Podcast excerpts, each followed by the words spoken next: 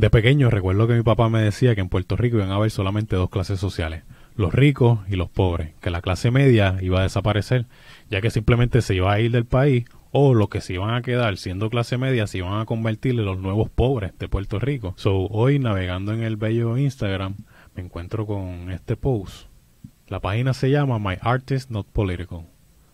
Aquí un pequeño recordatorio de lo que este cabrón quiere hacer la viejo San Juan. Bruce Pierce es un inversionista estadounidense que se ha mudado a Puerto Rico con la idea de fundar una ciudad llamada Puertopia o Sol, en la que la economía se basará únicamente en criptomonedas. Este cabrón ya compró el antiguo Museo del Niño, el cual utilizan para reunirse y hacer sus planes para el futuro del viejo San Juan. Mientras tanto, todos los hogares menos uno que se han comprado en Viejo San Juan entre el 2020 y el 2021 han sido comprados por inversionistas extranjeros y los locales siguen siendo desplazados fuera de la isla. Es un poco irónico cómo nos quieren convencer de que esto no es colonización, mientras a la vez tratan de fundar una ciudad en un país donde ya vive gente. Recuerdo hace unos días que también vi la noticia de Ismael Cruz Córdoba, el cual contaba en su Instagram que no había podido comprar un terreno ni casa en Puerto Rico ya que cuando enviaba el email veían el nombre de él y decían, esto es un boricua, no le vamos a vender. Vamos a leer directamente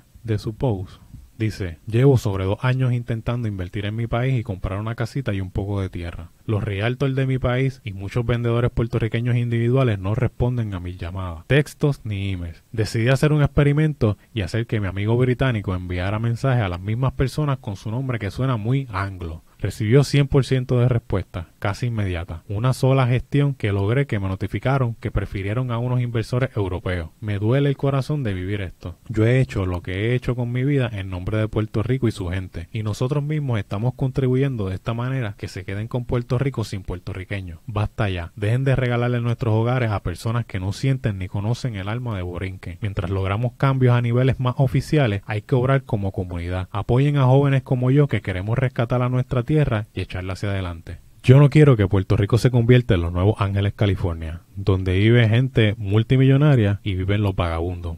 No hay espacio para más nadie. Puerto Rico es un lugar donde el gobierno se ha puesto en agenda hacerle la vida imposible a la clase media, exprimiéndole y exprimiéndola hasta que en un momento dado ya no exista, o sea, se vayan del país como dije, o simplemente se unan a la nueva clase pobre, a la nueva clase de gente que no tiene casi absolutamente nada. En Puerto Rico se tardaron 12 años en subirle 75 centavos al salario mínimo. Si tú me preguntas, pero ¿cuál es el plan?